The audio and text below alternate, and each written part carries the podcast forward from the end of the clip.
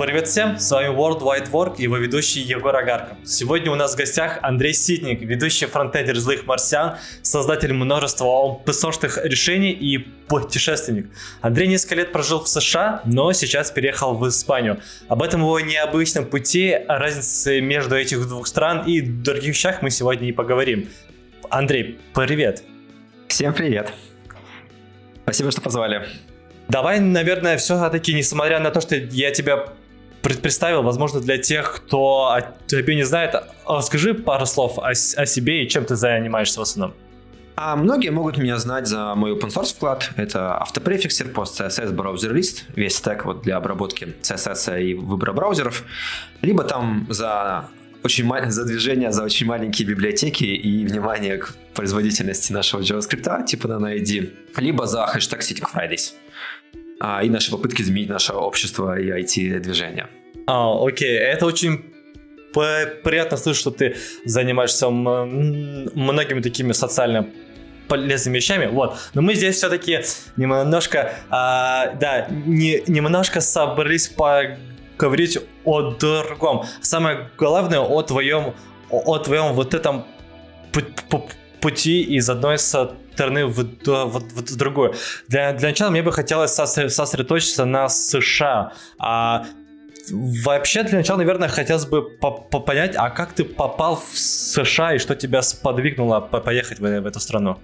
А, ну, до того, как я переехал в США, я тоже путешествовал, я был цифровым кочевником. И, соответственно, наверное, года три провел, двигаясь от одной страны в другую, жива в ней по месяцу. Это вот мой комфортный мир, мне в нем удобно, мне в нем приятно. В какой-то момент, правда, ну, концепция кочевничества, у нее множество причин, но одна из них это то, что путешествовать сложно, и когда ты в путешествии, ты находишься вне зоны комфорта. Не в понятии, что тебе некомфортно, а в понятии, что тебе непривычно. И ты не знаешь, что, как бы, как жить в этом мире. Ты постоянно должен изучать что-то новое, а, быть готовым ко всему. И вот это состояние определенного стресса, она очень эм, многим нравится, и в том числе мне оно создавало вот какой-то движение, позволяющее мне всегда быть, сохранять свою осознанность. Потому что там, где все предсказуемо, тебе не нужен разум, тебе не нужно сознание, чтобы оно как бы все, все решается автоматически. Но в какой-то момент я понял, что путешествия стали для меня, для меня тоже такой э, вот формой комфорта. Все стало предсказуемо. Приезжая в новую страну, я знал, что меня ждет, я мог очень быстро к ней приспособиться. Это перестало вот приносить какой-то вот а, стресс нужный для головы. И поэтому а в этот момент компания, моя компания «Злые марсиане», компания, где я работаю, они, мы решили открыть офис в США, чтобы иметь э, больше контакта с нашими заказчиками, как консалтинг-компания. И э, они предложили мне поехать в США. В США я не выбирал, это не мой рациональный выбор, и это во многом ошибка, и как бы спойлеры, и определенная причина, почему мне в США не понравилось, потому что я считаю, что страны нужно выбирать осознанно. Но для меня выбора все равно не было, потому что это либо путешествия, которые становились бы все более и более опасные, там, как я ездил в Иран, на Кубу, только еще дальше, либо вот переключиться на что-нибудь новое. Я, собственно, попробовал в США, э, согласился, компания мне немножко помогла, и я, собственно, стал жить в Нью-Йорке. Угу. Это интересно. Вот я, насколько знаю, в США вообще такая очень интересная визовая ситуация. У них много различных виз для по работе, какую-то визу, где ты можешь выиграть в, в, в так называемую лотерею и так далее. По какой визе ты, ты смог поехать в США? Конкретно я ехал по визе О1. Это виза для людей с экстраординарными способностями. Ну, типа с open ее легко получить. А, пару выступлений, пару участий в открытых столах, а, судейство и а, особенно им нравятся различные печатные издания, типа там, где написано что-то вот на, на материальном носителе. И это визу более-менее получается. Единственная проблема, как и со всем, что связано в Америке, особенно с границами, но в целом это вот такая законодательная их особенность, а нету четкого свода правил, нету вот четкого понимания, когда тебя пустят, когда тебя нет, потому что на всех этих визах постоянно такие, знаешь, типа все решает конкретный человек. И мы вначале пробовались по H1B, это, собственно, виза для того, чтобы перевести работника, ну, как бы нанять работника в американскую компанию. Но H1B в Америке на их дают меньше, чем нужно бизнесу, и поэтому там конкурс, ну, по крайней мере, когда я подавался, был только 25%. Только типа четверть заявок они удовлетворяют. Случайным выбором. Вот, и поэтому это был не вариант, и мы переключились на Один. То есть в целом в визовой системе здесь работает так, то как ты договорился, как прошел собеседование на эту визу, это во многом может решить исход, из, из, исход то есть как ты впечатлил человека, который пускает тебя в страну. Ну, там чуть сложнее, потому что кроме вот непосредственного интервью, там будет еще человек, работающий с бумагами, на которые ты так не влияешь. Но да, к сожалению, это огромное влияние одного конкретного, ну, там, двух-трех человек. И вот а, часть моих друзей, которые, там, например, недавно уезжали в США, они уезжали как раз потому, что им вот не, психологически не нравится вот эта ситуация, что нет четких правил, нет четкого понимания, типа, можно тебе или нет.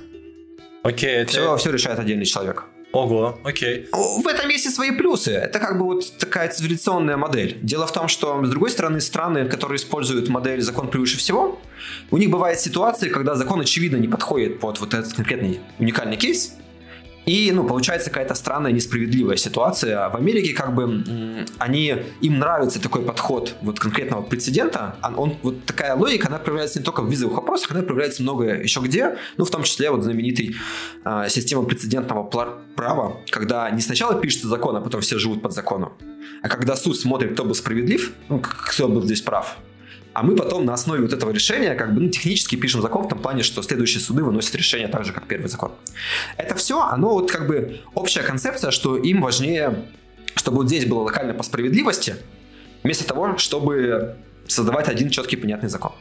Ого, окей. А я думаю, мы к, к, к этому еще вернемся. Мне для начала хо- хо- хочется узнать твои первые впечатления от Нью-Йорка. Все-таки США, Нью-Йорк, это прям большое яблоко, э, известный город по всем фильмам, сериалам, вообще, наверное, самый известный го- го- город в поп-культуре после Голливуда. Опиши свои ощущения, вот что ты, ты, ты, ты, ты, ты приехал в Нью-Йорк, что ты увидел? Ну, само собой, я когда вот эмигрировал, это я уже знал город. Понятно, что типа никогда, вот вообще никогда не вписывайтесь в переезд, не страну до этого. Это прям типа no, no, no. Это абсолютная плохая ошибка. А, я был до этого на конференциях, а, ну, точнее на конференции в Нью-Йорке.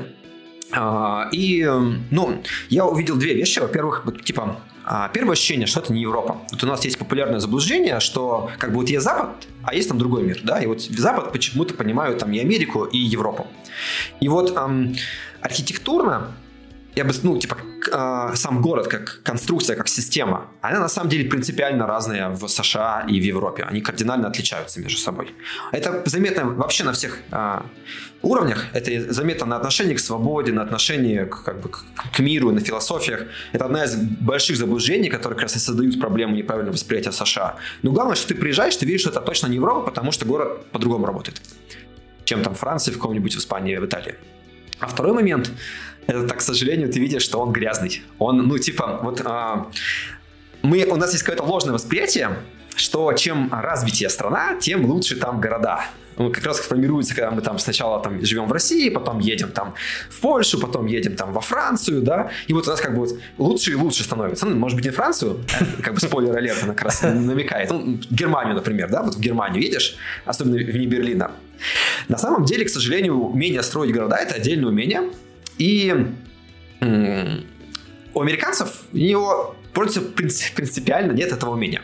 Они не умеют строить большие города, они очень хорошо, хорошо строят маленькие деревни, маленькие комьюнити, а вот большие города вот прям совсем не получается, и поэтому, когда ты приезжаешь, ты видишь один из самых плохих аэропортов в мире, это JFK.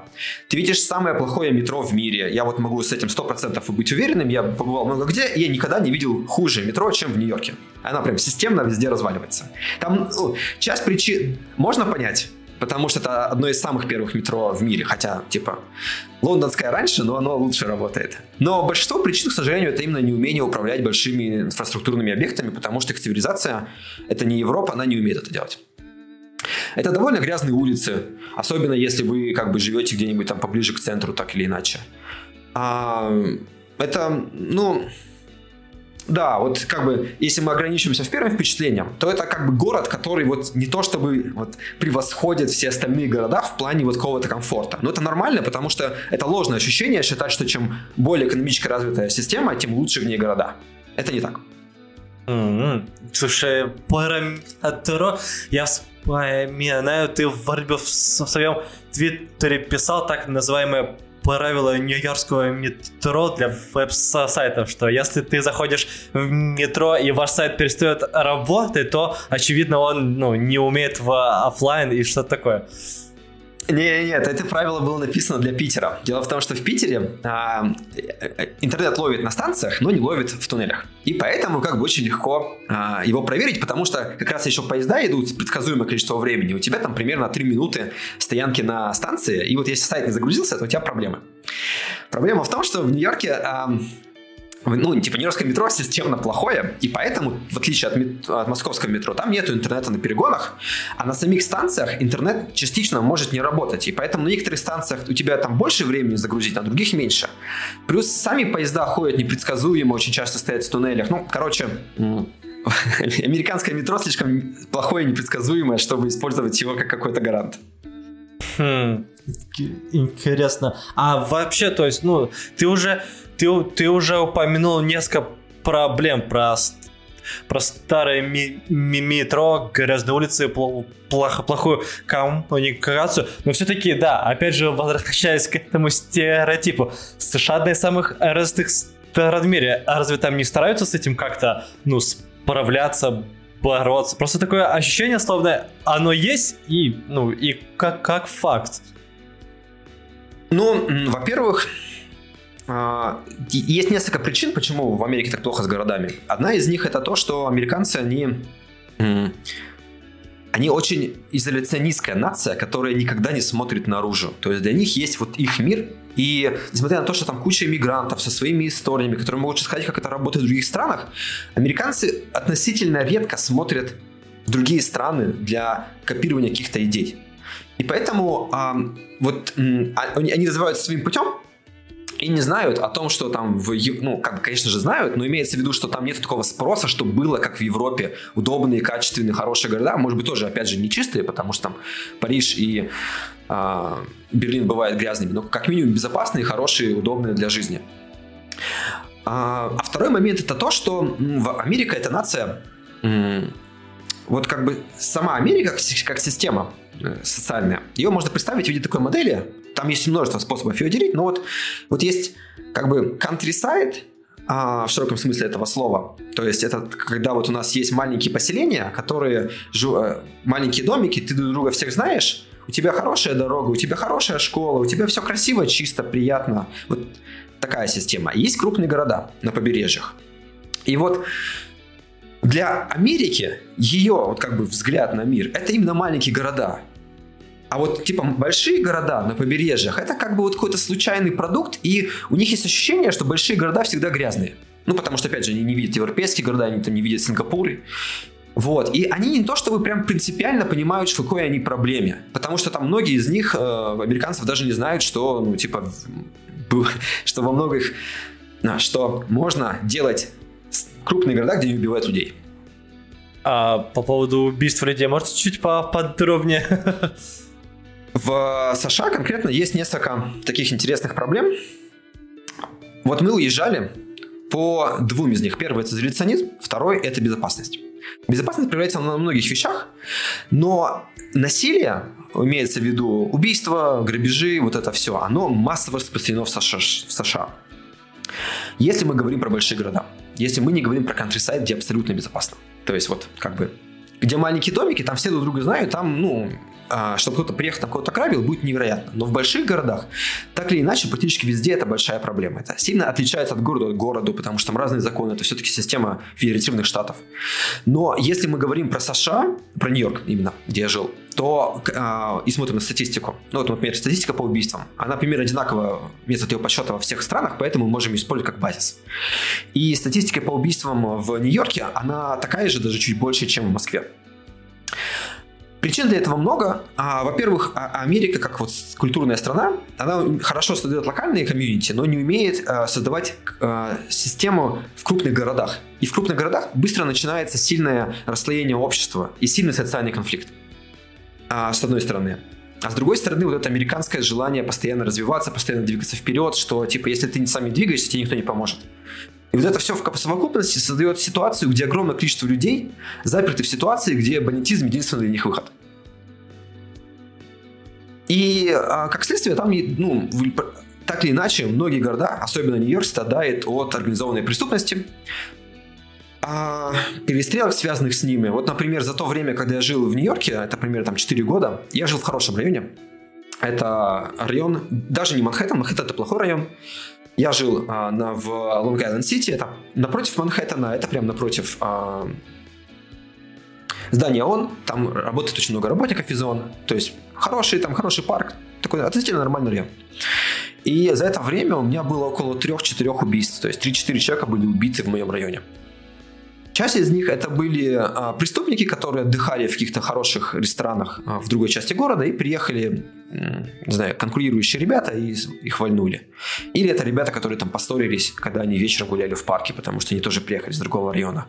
Ну, например, одна смерть меня прям, ну, типа, показала интересную проблему, что народ а, две группы бандитов, в основном школьников, то есть им там 14-17 лет, они поругались, достали стволы, начали перестрелку, и пуля прилетела несколько кварталов и убила в человека одного э, учителя, который прогуливал собаку, который никак не связан с, неприступ... с этой ситуацией. То есть даже если вы живете в хороших районах, это не гарантирует вашу безопасность, смерть и убийства будут постоянно проходить рядом с вами. По крайней мере, вот в таких городах. В других городах ситуация не лучше. Например, мы один раз поехали э, в город Баффало, это на север от э, Нью-Йорка, тот же самый штат мы там остановились, ну, это маленький город, там, типа, вот эти маленькие, ну, типа, в смысле, не вот countryside, это все равно город. Ну, вот маленькие домики, это этажный, миленько, мы так хорошо погуляли, все понравилось, такой, о, господи, хороший город.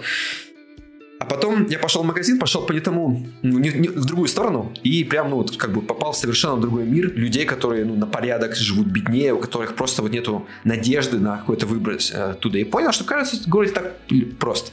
Пошел гуглить, и да, оказалось, что там убийства еще больше, там убивают в три раза больше людей, чем в Нью-Йорке, то есть 365 э, а, случаев убийств только с использованием огнестрельного оружия было за последний год. То есть в городе как, каждый день кого-то убивают только с использованием огнестрельного оружия. Кажется, кажется, это какая-то прям фундаментальная проблема, связанная с огнестрельным оружием. Я, насколько знаю, у США есть такая специальная поправка, вторая вроде бы, что типа каждый, каждый гражданин имеет право носить оружие для того, чтобы свергнуть власть. Я не знаю, как она звучит на самом деле, вроде бы что-то такое. Все, все верно. Там концепция, что люди должны иметь право защищать себя от власти. Это довольно хорошая концепция была на момент их создания, там 18-17 век. А, проблема в том, что, конечно, сейчас она не работает, потому что ну, типа, когда у армии есть авиация и атомные бомбы, ты как бы оружие все не защитишь, если как бы а, государство всегда придет и навяжет тебе силой. Проблема в том, что это создает такую ситуацию, что, с одной стороны, милиция, она понимает, что у людей куча оружия. И поэтому, когда она едет на, разбир... на разбираться с э, вызовом, милиция, ну вот, она может быть очень жестокой, они предпочитают, чтобы их всех боялись. Они стараются, чтобы их, ну, типа, относились к ним невероятно уважительно. И даже у нас были случаи, ну, типа, хотя мы белые, когда мы вот буквально говорили «нет» полиции, и они просто психовали на пустом месте. То есть, как только ты говоришь «да, сэр», спрашиваешь, подходишь, они все очень вежливые, ну, потому что как бы... А вот если ты, э, типа, не согласен с ними, это это ужас. Они просто слетают как тушек, сходят с ума на пустом месте. Ну, я опять же их понимаю. То есть, дело в том, что в стране, где у, у любого человека может быть оружие, когда ты едешь на вызов, конечно же, очень круто, когда, ну, типа, у тебя есть огромный авторитет, который позволит, ну, типа, наверное, защищает тебя в случае каких-то проблем. Ну и вторая проблема. Милиция, если она едет на вызов, она представляет такую же опасность, как, как преступники, потому что они тоже стреляют на, на поражение при малейшем случае. Там моя любимая история. Ну, это не мои личные истории, поэтому это просто как определенные такие популярные случаи. Но вот, типа, женщина вызывала милицию, чтобы... А, потому что ее парень хотел совершить самоубийство, милиция приехала и убила его. Но, типа, все логично, потому что их вызвали на, на вызов, сказали, что там есть вооруженный человек, они приехали, он действительно вооруженный, он угрожал, они его убили. То есть, со стороны а, американской полиции это вот, вот так работает. А, окей, я о, да, это я, да, я, конечно, да, я, конечно, слышал про, ну, про случаи ж, жестокости американской полиции, но все-таки, да, мне это кажется немного э, прям, окей, э, это, это, это для меня шаш немножко шокирующе. Э, но след за этим я хотел, я хотел еще уточнить, а вот, а вот, а вот эта вся а вот, вот это все количество и статистику убийств, которые ты приводил, она включает как раз таки вот те, те случаи, когда полиция приезжает и убивает человека, даже если это он был преступником и все такое? Хороший вопрос. Знаешь, по-моему, да, потому что там просто количество насильственных убийств. Но я точно не уверен. Ну, правда ради, а полиция, конечно же, в первую очередь не представляет такой угрозы для обычного человека. То есть а, это не является причиной чувствовать себя небезопасно. Потому что все-таки полиция старается работать, там тоже ну, стараются быть какие-то умные люди, которые понимают, что ситуация идет когда-то не туда. Это скорее как пример того, что наше общество, ну, типа их общество, оно имеет целый ряд проблем с этим оружием, и а, эта система, может быть, работает в контрисайде, но не работает, не скейлится на большие города. Окей, я понял. Ух, окей, давай немножечко постараемся отойти от такой жесткой тем, э, тем, тем, темы. Наверное, спустимся немножко ниже на такой бытовой уровень. А, а, а расскажи вообще вот просто, да, да, ты упомянул про свой район, где ты жил. А расскажи вообще по, про свой дом, где ты жил. Как вообще вот у них устроены дома, квартиры, как там с коммуникацией? А, конкретно в Нью-Йорке есть несколько вариантов. А, можно снять старый дом, и он, к сожалению, будет очень плохо работать. А, ну, как и любые старые дома, честно говоря. А вот немножко для контекста, чтобы для понимания, а что такое в Нью-Йорке старый дом, что такое но... новый дом? Ну, старый, старый дом, например, построенный в начале 20 века. А в Нью-Йорке, ну, в Нью-Йорке есть проблема с э, ну как с проблема. В 19 веке у них была крутая идея сделать типа как, вот, как водопровод, тоже, только с паром, паропровод. Мы вот очень часто, э, когда вспоминаем там, американские фильмы, вот помним этот туман, который идет с улицы, маш... такси уезжает в туман. Это, это не туман, это прорыв паропровода. Ну, концепция была крутая для 19 века, сейчас она бессмысленна, но они ее э, поддерживают, потому что инфраструктура на ней завязана в некоторых районах. И вот э, у моих знакомых было жилье с паропроводом, и проблема в том, что когда он отапливал паропроводом, был, стоял очень такой неприятный, странный свист, э, гул от паровых труб. Ну и чтобы быстренько закончить с минусами, вторая проблема это в старых домах очень часто есть клопы. Ну и типа вот в Нью-Йорке клопами никого не удивить, это как бы обычное явление. Но это типа плохие вещи. На самом деле, конечно, если вы едете программистом, а, то вы, скорее всего, снимете жилье в хорошем районе, а, если вы там не пытаетесь строить детей в школу. Ну, это отдельная тема. И а, если вы снимаете современный дом, то тут есть несколько вариантов. Ну, некоторые живут на, на небоскребах на Манхэттене, но это считается не самым хорошим вариантом, потому что на Манхэттене не очень хорошая инфраструктура. Гораздо круче жить в районах вокруг Манхэттена, в Бруклине, в Квинсе и так далее. И там можно, например, снять современный дом. Современный дом э, из хорошего, в отличие от большинства стран Европы, там будет хорошее отопление, потому что в Нью-Йорке бывает холодно. Это обычно одна двухкомнатная квартира, потому что стоит дорого, все-таки ну, типа полторы-две тысячи. Мы платили две с половиной тысячи долларов за одну спальню, одну главную комнату, совмещенную с кухней. Вот. Из хорошего, а, чаще всего вы въезжаете в пустую квартиру. Ну, это так принято, у них это так принято в Европе, это совершенно нормально. Вот. А, за электричество обычно выходило долларов 600-700, а, за интернет тоже примерно долларов 180. Ну, это, это, опять же, нормальные цены для стран с таким уровнем жизни, к сожалению. У тебя, ну, американцам очень нравится, это мне, кстати, понравилось, в, когда мне а, рассказывали про эту квартиру, говорили, что здесь всего типа 5 этажей и не очень много соседей. И это было очень мило, потому что им, им хочется жить типа более изолированно в своих отдельных э, комнатах. Ну, примерно такая как бы ситуация. Квартира вряд ли будет очень большой, потому что очень большие стоимости аренды. Но она будет качественная, она будет хорошей, там будет хорошая инфраструктура, поэтому с квартирами никаких вопросов. Опять же, американцы при определенных минусах в их культуре, у них есть куча плюсов, как обратная сторона, и вот типа сделать сервис за свои деньги они всегда могут. А что значит сделать сервис за свои день... День... деньги? Хочется понять, в чем здесь заключается идея. Ну, она заключается в том, что если у тебя есть деньги, ты всегда найдешь решение своих вопросов. Чем больше у тебя денег, тем более качественно ты будешь жить. Это, например, а, отличает американцев от там, европейской системы, где как бы иногда по-другому в зависимости от страны. Вот. Но, тем не менее, такой проблемы, как, например, съем жилья, как я слышал, в Германии, в Нью-Йорке нету. Если у тебя есть деньги, ты его так или иначе снимешь. Единственная проблема, именно в Нью-Йорке а, довольно а, законы защищают людей, которые снимают квартиру. И поэтому человека очень сложно выселить. И как следствие вас будет очень сильно проверять, и поэтому, если вы только приехали в Америку и у вас нет кредитной истории, то, конечно, вам будет сложно снять жилье, потому что нету у владельца гарантии, что вы как бы не перестанете платить, и вас не надо будет как-то месяцами выгонять из дома. Вот. Но это обычно решается тем, что вы либо просто платите больше, либо находите специальные... Вот в моем районе там как раз был запрет а, брать больше ну, там законодательно была эта ситуация продумана и запрещено издеваться над такими туристами, как я. Вообще, хороший момент а, Нью-Йорка и США в целом, это то, что там очень удобно сделана система въезда для иммигрантов. То есть, когда ты въезжаешь, вот все документы сделать быстро, понятно, плюс поскольку в США нету государственного языка, вы это все можете сделать на своем локальном языке. Ну, у них до юра нету системы государственного языка, в некоторых штатах есть, но конкретно в Нью-Йорке в административных зданиях говорят на чаще всего на том языке, который принят в этом районе. Если вы идете в польское здание, то там будет говорить по-английски, и вам всегда окажут помощь по-польски.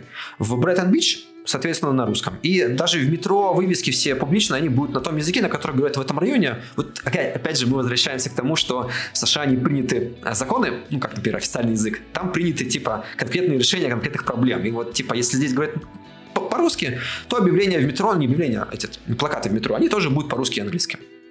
Слушай, а это вот ты интересный момент за, затронул. Я из поп-культуры знаю, что в, в Нью-Йорке есть Брайтон Бич, да, о нем как, как бы многие знают. Есть также еще чай, чай, Чайна-таун и, наверное, какие-то другие культурные районы. Нет такого ощущения, что Нью-Йорк, он как, он как большое яблоко поделен на вот эти вот кусочки из разных культур. Да, есть такое, такая фраза, что Нью-Йорк — это очень разнообразный салат, который никто не перемешивал, и частички лежат по отдельности. А, практически все действительно здесь, ну, вот районность, она невероятно сильно развита в Нью-Йорке. Из плюсов сразу понятно, куда ехать, чтобы купить да, продукты или товары из какого-то культурного региона. Но есть интересная особенность в этих всех районах. Ну, Бреттон-Бич, он как будто застрял там в 90-х, 80-х, это многие описывают. Но это же все повторяет другие районы. Например, от корейцев я слышал, что Кейтаун — это типа Корея в 90-х когда я там заходил в китайский район, он не был похож на современный Китай, когда я там навещаю свою маму. Он был, ну, действительно, как когда я там вот когда еще в детстве ездил в Китай, вот на это больше похож. То есть это такие консервирующие районы.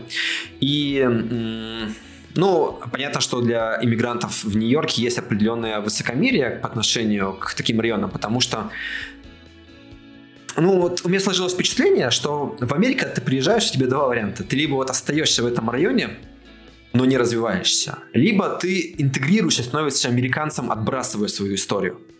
И вот нет такого ощущения, которое я вижу в Европе, когда, а, ну, типа, люди продолжают быть представителями своей культуры, но развиваться, интегрироваться, рассказывать всем остальным, ну, как бы вот какой-то определенный баланс и вот настоящей новой культуре. Но вот, тем не менее, вот такая система, она более-менее работает. За исключением ну, некоторых социальных напряженностей.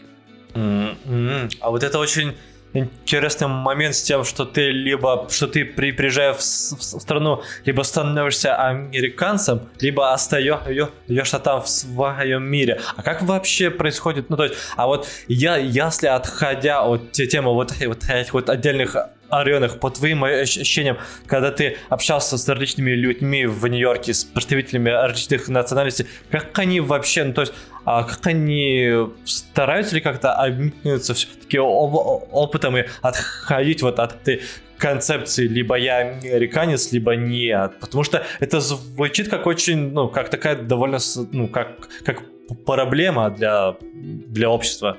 Да, это была одна из причин, которой мы, почему мы переехали оттуда, э, изоляционизм. Дело в том, что в Америке, ну, как бы вот для можно сказать такую модель, что в целом для, Америка, для Америки не существует остального мира. Это как какая-то нарния, какой-то выдуманный мир. И поэтому как бы а, жизнь иммигрантов в этой Нарнии, она не особо применима. Конечно, тебя спросят, тебя расспросят, но это будет как вот, как будто ты сказку рассказываешь. То есть а, в Америке они не будут менять свою а, систему полиции на основе там опыта Таиланда, в котором, ну, типа, полицейские не убивают, там, знаменитая история, преступник пришел с ножом в полицейский участок, его полицейский успокоил, убедил отдать нож, обнял, ну, потом, само собой, его скрутили, но важный момент, что они сначала разговаривают, а потом убивают. В Америке сначала убивают. И а, такое ощущение, что они не готовы учиться у других стран, потому что хоть огромное количество туристов. Ну, потому что это низкая политика. В реальности, конечно же, там огромное количество различных серых систем, но вот снова это салат, который не перемешивается. Угу. Окей, понял. А, окей, хорошо. А, хочется... Я нас Халька еще а, знаю, тебе удалось посмотреть не только Нью-Йорк, но и вообще другие штаты. Ну, учит, учит, учитывая, что ты упомянул уже Countryside и другие гор, города. А расскажи вообще, как, как как США, может быть, менялось от, от одного штата к другому? Какие там были особенности ты вот встречал у себя во, во, во время путешествия по, по, по этой стране? Конкретно я э, хорошо изучил Сиэтл, хорошо изучил Сан-Франциско, то есть я там прожил э, больше двух месяцев, много общался с местными. А конечно же, не опыт Нью-Йорка, это типа изучение. Плюс я дополнительно путешествовал по Америке, ну, классически на машине, и мы посетили и такие, как сказать, внутренние штаты. А, но понятно, что это не полная картина, но у меня уже вот на, там, после посещения пятого-шестого штата, конечно же, ну, типа, с одной стороны, складывается впечатление, что штаты отличаются, потому что, опять же, это федерация равных культур. Но, с другой стороны, уже там на пятый-шестой штат ты понимаешь систему, что вот есть штаты на побережье, где крупные города. Это штаты, которые предпочитают э, демократов, когда они в, в, голосуют. Ну, в среднем, опять же, там дополнительно есть еще так называемый а, а, ореол бывшего рабства, бывших колоний, которые выступали за рабство. Вот, но как бы вот на побережьях там обычно, типа, с одной стороны, как бы высокотехнологичное производство, там голосуют за демократов, и они вот такие, как бы, они, они чуть более похожи на Европу. С другой стороны, есть внутренние штаты. Там вот обычная маленькая жизнь, у тебя есть домик, ты за ним следишь, вся ответственность лично на тебе, у тебя маленькая ком- коммуна. Понятно, что там тоже есть города, какая-нибудь столица и так далее, но это город такой, он не для жизни никогда ими не воспринимается. Это скорее такой, как бы, а, как ТЦ большой куда ты едешь по своим делам, а возвращаешься обратно в свой маленький домик в округе этого города. Технически это уже не countryside называется, вот, но для этой упрощенной модели можем не разделять жизнь э, на природе совсем и вот с такими э, очень сплоченных коттеджных поселков. Хотя, конечно же, разница есть. Вот, и, ну, э, дополнительно, вот кроме центральных и э, штатов на побережье есть еще внутренние деления. Например, там восточное побережье, оно отличается от западного. Восточное, оно как-то, ну, я бы сказал, чуть-чуть более дикая в том плане, что там не корпорация, там больше, знаешь, лес, ребята с удовольствием э, куда-нибудь ходят на прогулки, но и, и поэтому там любят селиться айтишники. Там меньше плотность населения, там другая погода, но э, культурно они все-таки близки с э, людьми в Нью-Йорке. И проблемы городов в целом очень похожи, что в Сиэтле, что в Сан-Франциско. А внутри оно вообще как-то очень быстро становится очень похожим. Хотя, опять же, все равно какие-то есть разделения. Там, например, там есть огромная карта, где, например, а, делят на, типа, бургеры и на крылышки куриные. Вот. Ну, такие разделения есть, но внутри все равно через пятый, шестой штат замещается система, и дальше уже неинтересно. Так, кстати, у упомянул такую штуку, как погода. А мне всегда было интересно, а погода на восточном и западном побережье, она сильно а, отличается? Ну, хотя, ну, просто из своего представления я про восточное побережье я могу знать только про Лос-Анджелес и Сан-Франциско, а на западном побережье только, только про Нью-Йорк. Например, если в поп-культуре я видел, как в Нью-Йорке может идти снег, но, насколько я знаю, если в Сан-Франциско пойдет, снег, для, для них это практически катастрофа какого-то мирового масштаба.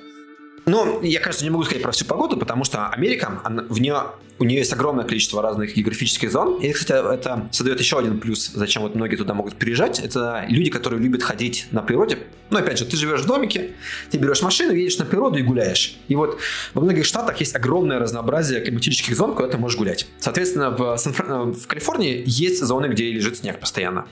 Ну, это в основном гористые зоны. А в Калифорнии вообще абсолютно полный набор всех климатических зон. А, но вот типа по этим трем городам я могу сказать следующая погода. В Нью-Йорке самая плохая погода. Вообще как бы Нью-Йорк как-то очень странно с погодой повезло. Обычно вот э, в странах есть либо очень холодная зима, либо очень жаркое лето. Потому что у нас все равно есть вот такой как бы идеального климата нету. У нас все равно есть определенный перепад от холодного до теплого. И вот этот диапазон, ты его куда ни двигай, он все равно своим концом э, заденет что-то неприятное. И проблема в том, что в Нью-Йорке он обоими своими концами уходит в неприятные зоны. Там очень жаркое лето, прям невероятно жаркое, там примерно 45. При этом, поскольку метро плохое, я напомню, оно системно плохое, там, я не хочу скатывать э, этот подкаст с негативу, поэтому постараюсь избежать темы метро. Но конкретно в э, связанное с климатом, когда э, они не охлаждают сами станции, они охлаждают э, вагоны. Проблема в том, что у нас нет механизма, который снижает температуру. У нас есть механизм, ну, кондиционер, который в, в одной части делает холодно, а в другой части делает еще горячее. Поэтому, когда ты стоишь на станции, снаружи 45, на станции уже там, ну ладно, 45 это было один раз, 40, окей. Внутри 42, и тут подходит поезд, и сверху он дышит огнем, а система при этом очень запутанная. На одну станцию приходит не один поезд, как вот у нас в России там, и в других странах. Там скорее как автобусы. Вот на одну автобусную остановку сразу может приходить там 10, ну ладно, там 3-4 а, различных маршрута. Там такая же история. Приходит поезд, ты не знаешь, на какой он маршрут.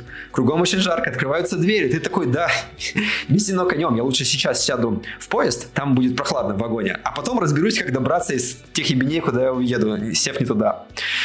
Вот, то есть это очень жаркое лето, прям невероятно жаркое лето. В, там, до появления массовых кондиционеров люди уезжали, люди покидали Нью-Йорк летом, все бежали на север штата и так далее.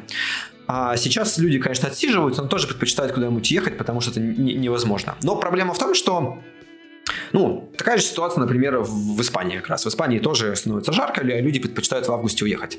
Но проблема в том, что в Нью-Йорке одновременно с этим есть и примерно русские зимы. Там может быть минус 15, очень холодно, сильный ветер, снежный шторм. Короче, довольно а, тяжелый суровый климат. В этом плане а, Сан-Франциско является полным антиподом. Сама Калифорния вот в, в зоне а, залива Bay Area это пустыня так или иначе, там немножко сложнее, но можно упрощенно считать, что это пустыня, то есть готовься, что будет всегда очень жарко. Но именно Сан-Франциско является уникальным городом, в которых, вот, в которых нет культур, температурного перепада. Там практически всегда от э, примерно 15 до 25 градусов. Проблема в том, что какая температура, она выбирается случайно каждый день, даже, я бы сказал, ну, примерно каждые 2 часа. Вот. Это происходит из-за того, что там сильный э, ветер с Тихого океана упирается в большую гору, создает туман, и этот туман способен сбить э, вот, температуру пустыни до понятных 15 градусов. Из минусов там нету хорошего отопления, как в России, поэтому там бывает прохладно, ну, имеется в виду, снаружи 15 и внутри тоже 15, потому что дома очень плоские. Но это как во всей Европе, ничего страшного, с этим можно жить, нужно просто изменить свои привычки. Вот, но вот свои вот этим перепадом, оба конца которых находятся в хорошей зоне, я считаю, что Сан-Франциско заслуживает названия лучшая как бы погода в течение всего года. Она может быть не самая идеальная в, в, в каждый момент времени, но суммарно, в течение всего года, это идеальная ситуация. А в Сиэтле летом идеальная. Вообще, как бы, наверное, одно из самых хороших в этом плане мест. Там 25, прекрасно, солнышко светит, но взамен все три остальных сезона очень дождливые. Там постоянно идет дождь, народ очень сильно жалуется. Ну, вот такая ситуация. Ну и температура падает до 10, до 5 градусов примерно вот туда. Может выпасть снег.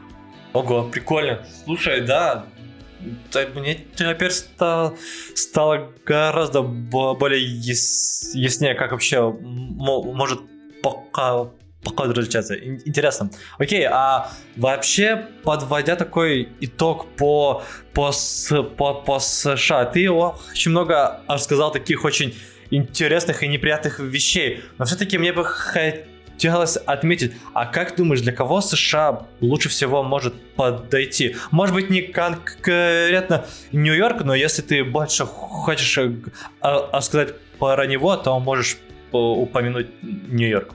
Ну, давай быстренько скажу, кому оно не подходит и кому подходит. Оно точно не подходит людям, которые хотят жить в хорошем, качественном городе, потому что американцы не умеют их строить.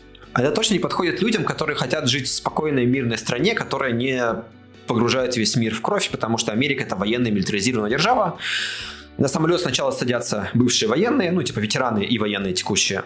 Везде стоит а, объявление «Наши герои, солдаты» и так далее. Это ужасно, особенно когда ты знаешь, что они никого не защищают. Это, ну, типа, у них не было а, оборонительной войны очень долго.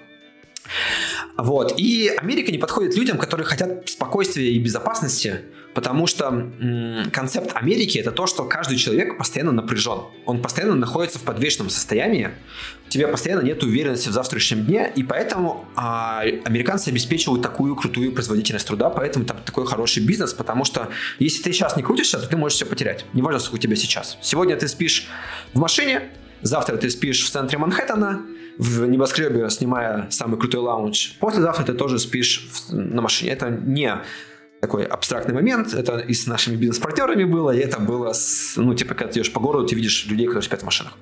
Не все из них бомжи, многие из них просто поднимутся на следующие месяцы, потому что они стартапы не очень хорошей ситуации. Вот. Но с другой стороны, вот эти же минусы создают и ряд плюсов. Во-первых, а, Америка идеально подходит для, людям, для людей, которые хотят вот лично нести ответственность за себя, жить в маленьком доме, который они полностью владеют, самим их чинить, либо самим выбирать людей, которые их починят, ну то есть что хотят, то и делать. А, общаться с местными маленьким комьюнити, нести за себя ответственность, вот жить как такой обычный человек, не в городе, не как часть вот огромного мегаполиса, а вот как часть такой локальной общины, где каждый сам за себя. И вот как бы общество, которое настолько хорошо делает такие маленькие общины, таких обществ очень мало. Они тоже есть, но это там а, часть общества Европы, и хорошего просто у кого получается лучше. Второй момент, оно подходит тем людям, которые хотят быстро заработать денег, а, особенно в IT, особенно когда ты молодой. В США есть большие проблемы с тем, чтобы воспитывать детей, а, потому что довольно дорогое образование. Оно не, не через школы снимает деньги, а через район, потому что, типа, дорогой район, только там будут хорошие школы. Там довольно плохая система, которая провоцирует расслоение. Но если у тебя нет детей, если ты хочешь приехать, заработать очень много денег, постоянно, ну, типа, тяжелым, сложным трудом, а потом отдыхать, живя на накопление, то это тоже очень хороший вариант, потому что, ну, Америка любит людей, которые любят вкалывать и умирать, она готова платить им большие деньги. И Америка также подходит людям, которые хотят открыть свой собственный бизнес. Потому что, конечно, вот эта ситуация постоянной подвешенности людей – это идеальная ситуация для вас, потому что эти люди будут работать на вас и будут эффективны. Плюс сама Америка, вот эта система, что главное не закон, главное вот типа по понятиям, она хорошо подходит для ведения бизнеса, потому что, ну, с одной стороны, вот они всегда готовы услышать вашу ситуацию, всегда ну, как бы найти какое-то конкретное решение специально для вас. А во-вторых, ну, они, они очень любят людей, которые пытаются что-то сделать и а, заработать и работать. Поэтому они будут всегда стараться идти к вам навстречу в этом плане. Окей. Хм. А такое, а, а, а, а когда ты сам начал понимать, что США это ну, точно не твоя страна, и почему ты не решил уехать раньше, если начал, ну, уже вот ос ос осознавать прям такие концептуально, такие огромные ми ми минусы? Ну, эм, главная ошибка это типа переезд страны без осознанного выбора. Вот нельзя, когда вам приходит хороший офер, вы такие, о, типа прикольная страна, поеду. Это типа путь в, в ошибке, потому что мне, вот я считаю, что гораздо выгоднее сначала разбиться в себе, понять, что вы хотите от мира, найти конкретно ту страну и уже ехать, думать, как туда поехать. Конкретно тут у меня просто не было готового плана, как куда ехать дальше. И это был просто безумный эксперимент, в который, ну, типа, не вписаться было бы менее смешно, чем вписаться. Ну, типа, не вписаться было бы менее весело и интересно, чем вписываться. Вот. А... Меня, конечно, раздражало очень многое, ну, потому что, как бы, это явно не моя цивилизация. Ко многому можно привыкнуть, ну, иногда ты понимаешь, что есть какие-то минусы, которые бесят, ну, типа отвратительного метро. Но ты понимаешь, что зато есть другие плюсы. Но, как бы, в какой-то момент мы с женой сели, подумали и поняли, что вот есть две вещи, с которыми мы точно не готовы мириться это отсутствие ощущения безопасности. Вот глобально. Оно сказывается и на том, что э, ну, улицы, там постоянно есть преступность, там постоянно есть проблемы, тебя постоянно могут убить. Там Сан-Франциско те же самые проблемы. Там у нас, пока мы там жили месяц, напали два раза на улицах, и еще два раза мы видели, как нападали на других людей. Ну, это когда вот, к сожалению, Кремниевая долина полностью убила а, Сан-Франциско это хороший пример, что если собрать кучу умных людей, то у них не всегда получается хорошая градостроительная политика. Как бы Сан-Франциско это ужасный пример обратной урбанистической идеи. Но вот такая система происходит так или иначе практически везде. Но это распространяется еще на медицину, которая невероятно дорога, которая совершенно бессмысленно устроена, которая, ну, ты никогда не, не будешь стопроцентно уверен, что тебе помогут. Потому что так или иначе, приехал не в ту больницу, страховка не работает, опа, как бы 30 тысяч снимаются. У тебя это реальная история, там человек ногу сломал. И плюс это а, еще влияет на общество. Вот многие люди сейчас очень недовольны, как они считают, что вот современные левые в конец офигели и всех отменяют. На самом деле это неправильное восприятие. Это дело в том, что в Америке всегда была культура отмены. У них вот такое общество, оно так работает. И она, э, культура отмены пользовалась любое сообщество всегда в, в, в Америке. Ну, а понятно, что сильнее всего это будет заметно в контексте текущего, э, текущего сообщества, которое так или иначе у власти. Там, например, великий ученый там Термен, который приехал в США в 30-х, он вышел, э, женился на черной девушке, и его отменили локальная комьюнити, потому что, ну, как бы 30-е годы ты не офигел жениться на черных.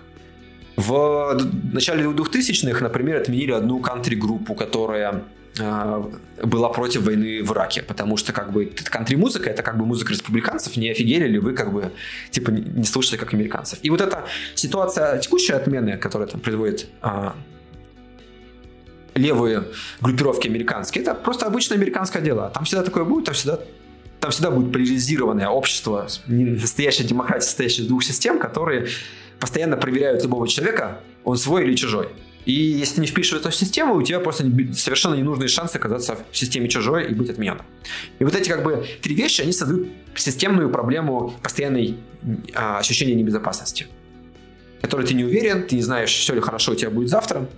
А вторая проблема – это их изоляционизм. Кроме того, что они в целом не интересуются другим миром, еще и проблема, что Америка находится довольно далеко. Она граница, граничит всего с двумя государствами, ну, плюс еще немножко на Карибах островных систем, куда можно долететь. Но так или иначе, практически вот в Нью-Йорке ближайшая ваша заграница будет э, Канада которая особо ничем не отличается от США. И в итоге, если вы хотите что-то нового увидеть, вам нужно лететь часов 6. При этом далеко, тяжело, а друзья и родственники к вам не прилетят из-за вот сложной и непонятной системы с визами. И получается, что вы как бы отрезаны от всего мира, вы живете вот в своей маленькой Америке, можете путешествовать между штатами, можно там в Мексику смотаться, а все остальное сложно, дорого, тяжело, и вот ты как бы отрезан. И вот эти две вещи, в итоге мы поняли, что мы никогда не смиримся, странам не подходит, и уже как бы когда было понять, понимание, что надо определяться, начали э, выбирать и в итоге выбрали Испанию, куда переехали. А что еще э, вы учитывали при выборе стороны и чем именно Испания подперепихала, ну, в сравнении с другими странами? Потому что, например, я живу вот в Германии сейчас в Берлине, и вот те минусы, которые ты перечислил, а точнее вот эти вот два критерия, кажется, что Германия одна из тех стран, которая вполне могла бы подойти. Ну, мы, собственно, сели, начали обсуждать и составили список наших критериев, которые нам важны. В первую очередь там оказался язык. Нам, ну, мы оба плохо учим языки, нам бы хотелось жить в стране, где не надо его учить, ну, как, например, США. Либо в стране, где язык выучить легко, и он будет полезный. Ну, вот как раз испанский подходит для этого. Это относительно легкий язык, который полезен во всей Латинской Америке, который, честно говоря, местами полезнее английского в США. Вот. И, а, ну, и нам он нравится, это прикольный язык. Второй критерий – это была возможность всегда приехать, всегда навестить, всегда как бы а, быть близко к Европе, быть близко к России, к остальной Европе, что даже если не понравится, мы всегда могли бы просто там жить, а ездить в другие страны. Ну, здесь как бы все страны Европы подходят. Потом хотелось бы все-таки а, левое правительство без возможности, без вероятности того, что страна уйдет в правое, ну, типа, левое и правое это такая очень упрощенная система, но хочется страну, в которой самое главное это твои либеральные ценности, возможность тебя на самореализацию, и которая выступает за глобальную а, интеграцию со всем остальным миром. И в этом плане, например, отпала Англия, потому что при всем моем уважении текущее правительство и Брексит, конечно же, лично мне это нравится. Ну, у каждого свой путь. Вот, и, и кроме этого мы хотели выбрать страну, куда можно переехать, не меняя работу. И на всех этих моментах победила Испания, хотя еще несколько вариантов мы тоже рассматривали и были тоже очень близки. Например, Германия тоже была сверху в списке. Португалия. Мы на самом деле вот буквально там единицы голосов привели к тому, что мы выбрали поездку в, Испанию и Португалию. Тоже хорошая опция, пожалуйста, если кто-то выбирает, присмотритесь. Окей, хм, это довольно, это довольно обшир, обширный список, особенно, да, особенно бы, было интересно послушать, ну, услышать вот этот критерий про левое и правое правительство. Окей, хорошо. А сторона выбрана, вот вы в Испании.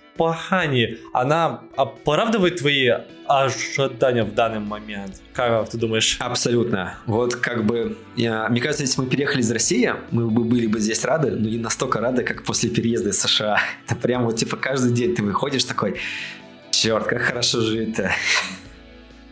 Но у меня ПТС после Америки, как бы, делайте скидку, что мне тяжеловато. Э, ладно, окей, но все-таки при всех вот этих вот, э, ну, то есть при, все, при всем вот это вот осознанности, что, что вот ты, ты, вы, ты выбрал Испанию, и вы, и вы, и вы, и вы в нее приехали. Если что, то-то, возможно, что чего тебе не хватает, и что, возможно, ну, из каких-то минусов локальных, вот в сравнении с США, например. Ну, мы, мы здесь живем еще уже 4 месяца, конечно же, это не прям достаточно, чтобы полностью mm-hmm. видеть все проблемы, которые могут вылезти. Там единственное, что нас спасает, что вот, ну, так или иначе, какие-то бытовые проблемы вылезают всегда, в любой стране. И вот именно поэтому очень важно выбрать страну рационально, потому что когда вы точно знаете, зачем вы в этой стране и почему именно в этой стране, то когда вы будете видеть мелкие проблемы, ну, как, например, ужасного метро, да, то вы понимаете, что это не главная задача, по которой вы выбирали страну, и вы как бы с этим смиряетесь, вам легче это перенести. Но если вы а, да, кстати, еще один критерий был жить в большом городе. Поэтому там не этот, не какие-нибудь другие города Испании. И поэтому хочется нормального метро. Я не готов мириться с плохим метро. Вот. А, но а, какие-то минусы, которые мы видим, когда ты рационально переехал, они переносятся легче, потому что ты понимаешь, что это, ну, типа, плата за другие плюсы. И это одна из причин. Так или иначе, во время переезда вас всегда будет что-то бесить, потому что у вас, ну, нельзя сделать общество принципиально лучше, чем в другой стране. Ну, ладно, исключая страны, в которых идет гражданская война и подобные вещи, понятно, что можно сделать очень плохую страну, но типа из тех стран, которые более-менее работают, всякий раз, когда ты подкручиваешь в одном месте, у тебя раскручивается в другом. И вот есть постоянно баланс сил. Поэтому откручивая в одном, страна в другом становится хуже. Конкретно вот в Испании, ну, типа, что нам не нравится здесь из того, что мы, о чем мы скучаем? Мы скучаем по, э, по бесплатной воде в ресторане в Нью-Йорке довольно неплохая вода, и как следствие ее можно пить из-под крана. И поэтому, когда вы приходите в ресторан, у вас всегда есть опция с водой. В, в Испании такой опции нету, можно, нужно заказывать бутылированную, она там стоит, например, 2 евро, а типа белое вино 2,50. Ну, есть еще чай, но его невозможно пить, здесь не очень хорошая чайная культура, и ты такой, типа, блин, ну как бы... И начинается, короче, обеденный алкоголизм. Второй момент это то, что... Ну, э, это как бы такой мелкий момент, ага. к которому ты так или иначе привыкаешь. Второй момент это то, что в Испании, как и в многих странах Европы, все живут по расписанию. То есть есть такое, ну, как бы, есть глобальное расписание, и не всегда все можно сделать. Обед, он только в это время. Ужин примерно в это время. И как бы их общество решило, что лучше все будут жить синхронизированы, и они будут получать плюс от этой синхронизации. Нам, как жителям э, российской культуры, это будет напрягать, потому что мы так или иначе хотим иметь гибкость, свободу, что так или иначе в любой момент там, в Питере я могу пойти поесть харчо там, в три ночи, и это будет нормально, и оно будет даже вкусным. Вот, а здесь такого нету. Здесь ты четко должен вот прям по еженедельному расписанию. Например, в духе, что рестораны практически все не работают в понедельник. Магазины практически все, ну, за исключением мелких, не работают в воскресенье.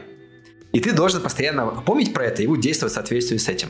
Обед, он заканчивается в 4. Если ты не поел, ну, как бы, можно найти магазин для туристов, ой, ресторан для туристов, их будет поменьше, они будут, ну, типа, ну, это, это решается. Но, тем не менее, короче, э, это будет не, не так просто и не так вкусно. И вот надо по этому расписанию жить, хотя у этого есть несколько плюсов. Во-первых, это все-таки позволяет держаться и вот не скатываться в этот ночной программерский режим, который у нас был в России. И второй плюс – оно наконец-то вернуло мне ощущение выходных, потому что ну, в России выходные это возможность наконец-то поработать над теми вещами, которые тебе интересны. Там сделать дела наконец-то. А, а здесь, ну, типа, ничего не работает. Ты не можешь пойти там купить, закупиться в магазине на выходных, ты не можешь там пойти какую-нибудь там бумажку получить э, в государстве. И поэтому на выходных ты начинаешь думать, а чем ты будешь заниматься? И ты такой, блин, надо куда-то съездить, надо отдохнуть, с друзьями увидеться. И у тебя как бы взамен от этого наконец-то есть выходные, потому что ты можешь отдыхать. Mm-hmm. Интересно, слушай, а если вот это, а если, а если идти в сравнение в США, я просто не, ты, ты просто упомянул то, что люди там постоянно напряжены, продуктивные, работают, э, это все, ну, то есть там, там, там не было такого ощущения выходных, как вот э, у тебя сейчас в Испании. Нет, не сока. Ну, типа, да, их концепция, что как бы если ты, если ты не будешь работать в выходной, будет работать соседний магазин. Учитывая, что огромное количество ж, э, людей в Нью-Йорке живут меньше, чем на 500 э, долларов в месяц, а жилье там, как бы комната начинается с 500 долларов, там всегда хватит людей, которые готовы работать вместо сна. Окей, я понял. Слушай, а, и, а вот э, меня тут еще такой интересный момент и, и, и хочу. Вот мы с тобой успели поговорить про две со, стороны уже, про США и Испанию. Мне интересен а, один момент. Ты ты, э, ты уже несколько раз говорил про вот эту особенность во, во, во, во время переезда. Но мне больше всего интересно еще, а какие трудности или наоборот э, легкости ты испытывал вот именно а, в, попы в попытках влиться в общество? То есть вот, то есть вот как вот э, по-твоему легко или нелегко было влиться в американское общество, а сейчас в, в испанское? Ну, ой, да, тут есть... Ну, у меня пока не очень много опыта в Испании, ага. поэтому мы будем сравнивать на ограниченном опыте за 4 месяца. Там как раз есть пара таких интересных примеров. Ну, а, в локальное общество так или иначе очень сложно влиться, потому что в каждой стране, ну, так или иначе, есть такая общая проблема, это дружба в взрослом возрасте. То есть, когда вы росли в каком-то регионе, у вас уже получается сильный круг общения, и поэтому... А, ну, а плюс наша как-то культура вообще глобальная, она очень не очень помогает заводить друзей во взрослом возрасте, если вы не учитесь вместе в универе и так далее. И как бы в США с местными найти постоянный как бы вот именно русское понятие дружбы, это очень сложный и долгий процесс, который очень маловероятно, что у вас получится. Так иначе у вас, скорее всего, большинство друзей будет э, иностранцы. Но такое происходит практически везде. Поэтому тут я как раз в любом случае буду сравнивать э, знакомство с э, местной диаспорой иностранцев. Ну, потому что, опять же, обе эти страны, и Нью-Йорк, и Барселона, это очень космо... Э, космополитичные города. Там в Барселоне 20% людей считают, что они не отсюда, что они типа мигранты в эту область, что уже как бы доказывает колоссальную разницу. Ну, типа, что это, это город как бы приезжих. И в этом контексте а, мне нравятся две истории, что вот когда мы были в США, большинство наших друзей, они были... Вот ты спрашиваешь человека, зачем ты приехал? И в основном ответа два. Либо здесь больше всего платили, либо ну, типа, я не знал, я просто смотрел фильмы, в фильмах всегда было Нью-Йорк, я сюда поехал. Ну, и как бы, ну, типа, нормально. Ну, типа, э, это хорошо иметь такие принципы, такие причины жить в стране, но лично мне они не близки. Мне как бы ну, не о чем поговорить с этим человеком. А, ну, типа, может быть, есть о чем, но вот как бы контактов, точек соприкосновения меньше. Хотя, опять же, американцы все очень разные, я говорю просто про то, что выбивается по сравнению с попытками заговорить там с людьми в других странах про статическое, про статистическое отклонение. Но когда мы приехали в Испанию, я вот познакомился с одним а, парнем, он швед, который а, приехал в Испанию, в Барселону перезимовать. Я его спрашивал, почему ты выбрал Барселону, и он отвечает, что здесь самое крутое движение анархистов, акционеров, которые, значит, на, на, выходят с плакатами. И ты такой, вот ничего себе, совершенно разные мотивы людей к переезду. Хорошо, а что там можно сказать в случае про испанское общество? Вот за эти четыре месяца как ты уже успел влиться или не успел?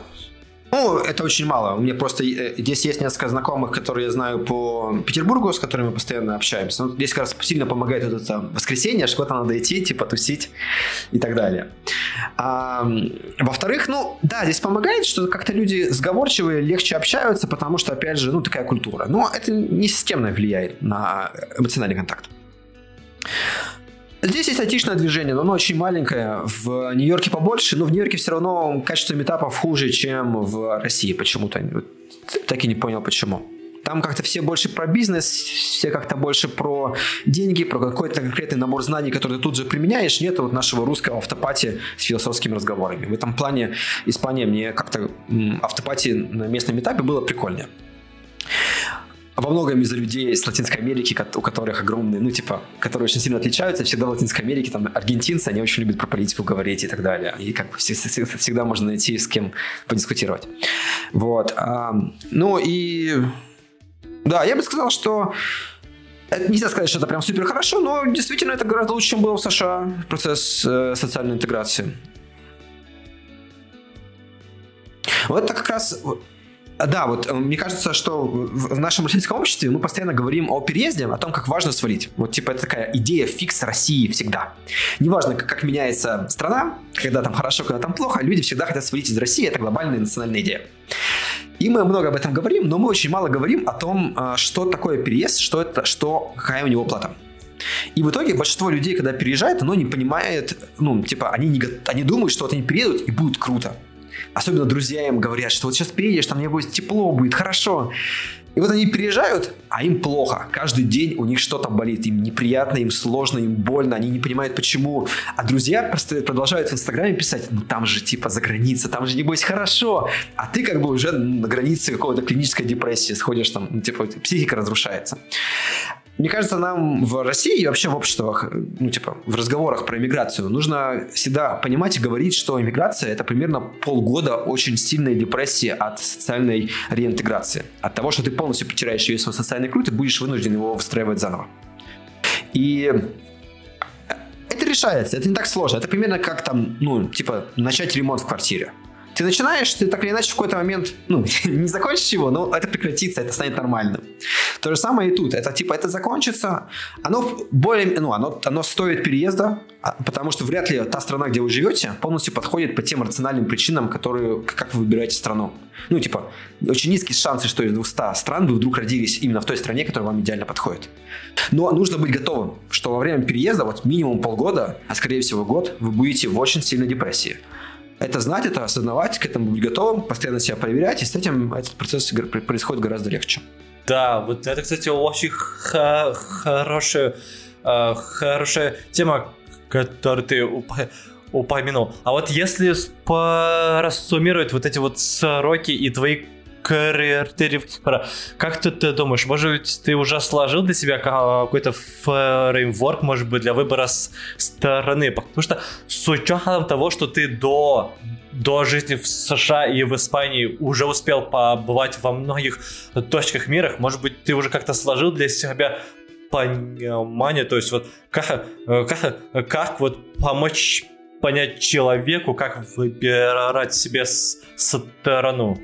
Знаешь, тут как бы в философии есть такая проблема, что а, любая модель, она начинается с аксиом, что мы постулируем что-то, а потом все остальное строим.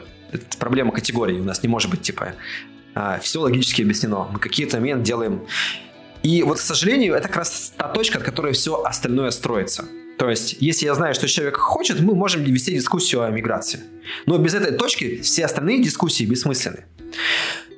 Поэтому, мне кажется, самое главное, тут даже не то, что фреймворк странный и подобный, а самое главное, это вот то, что сейчас называют словом осознанность и умением понимать, кто ты, что ты, что ты хочешь, умение вот типа заглянуть внутрь себя и понять, что тебе нравится. Слава богу, сейчас э, наша цивилизация поняла, что это, ну, это очень важный инструмент, который может решить кучу социальных проблем и старается его использовать, развивать. А, но никто не поможет вам разобраться в самом себе, кроме вас самих. А, так или иначе, есть какие-то вещи, которые немножко упрощают этот процесс. Например, мне вот кажется, что вместо того, чтобы ну, типа, жить в России долго, потом тут же сорваться, переехать в страну X, мне кажется, гораздо правильнее будет некоторое время покочевать, оставляясь на месяц, на два в разных странах, чтобы посмотреть, как социальные системы, ну, вот как общество, это же не просто город, дороги, это вот социальная система. Как вот она издалека выглядит в каждой системе, как она работает, вы уже поймете, что, типа, забирается одно, добивается другое. У вас будет вот какая-то модель, Плюс э, вы поймете, что вас бесит жутко, что с чем вы мириться не готовы, как я там понял, что я готов жить только в крупных городах. Вот. Поэтому, типа, немножко путешествовать это поможет, но самое главное это да, это типа разбираться в себе, и, и тут только вы себе помогаете. Слава богу, сейчас удаленка есть. Сейчас у всех есть возможность, типа, уйти на удаленку и попутешествовать. Немножко сложнее из-за ковидов, но все равно решается. Тем не менее, можно сказать спасибо в какой-то мере ковиду за то, что удаленка стала чуть более, более а, таким а, а, распространенным явлением. Окей, хорошо. К сожалению, кризисы двигают прогресс. Это правда. Окей, а, ну и мы постепенно заканчиваем. И в, и в конце я бы хотел такой провести небольшой чек-лист такого бытового сравнения вот именно США и Испании с точки зрения, с точки зрения цен, качества каких-то услуг, продуктов и всего такого. Кратко все, что можешь сказать. Классический вопрос, типа, цены. А, цены на жилье а, обычно в, в Барселоне люди платят в два раза меньше. То есть там, где люди платили бы 2 500 в США, они бы платили бы 1000, 1200 в, в Испании. Но важный момент, квартиры обычно отличаются значительно. То есть, если там у наших друзей в Нью-Йорке это были однокомнатные чаще всего квартиры, то здесь, ну, мне пришлось лезть в словарь, чтобы вспомнить название, типа старые названия некоторых комнат, чтобы дать каждой комнате название. Это приятно. То есть в реальности разница, наверное, в стоимости было 4 или 6 раз. Ну, это Нью-Йорк. Нью-Йорк самый дорогой город по части недвижки. А цены на продукты, я бы сказал, что отличаются в два раза. А, в Испании они раза в два дешевле, но при этом невероятно качественнее. Вот здесь я, знаешь, вот типа иногда люди говорят, что вот там продукты вкуснее. Мне это казалось каким-то таким совковым стереотипом, но действительно, здесь вот такой изюм я никогда не ел. Там э, у нас есть перец, который просто в два раза более насыщенный, э, чем типа обычный. Ну, это прям специальный, потому что это сельскохозяйственная страна. В Испании как бы они, поскольку всегда имели сельское хозяйство рядом, у людей есть спрос на качественные товары. У них есть вкус проработанный, поэтому э, товары качественнее, при том, что цена ниже. Рестораны стоят столько же, только дороже. Даже дороже чуть-чуть. То есть там, где мы платили 30 э, долларов, ну там 30 на самом деле долларов плюс чаевые довольно большие в США, здесь мы платим 30 евро, но без чаевых. Ну то есть примерно туда-сюда и выходит. Ну типа покушать вдвоем от 30 э, евро.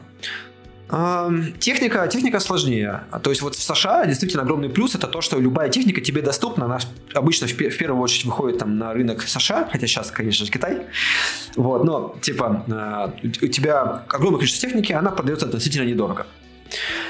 Хотя тут, тут конечно, наверное, Гонконг и Сингапур тоже выйдут вперед, но все равно. А здесь же техника дороже, она стоит примерно столько же, только уже в евро, плюс налоги, плюс э, заказать что-то по почте тоже довольно дорого, потому что если ведется вне Евросоюза, то будут довольно большие пошлины на въезд. Ну, как, как, как в России в целом. Так, что еще? Мне что-то больше ничего не приходит в голову. А, так, ты упомянул про цены, продукты, жилье.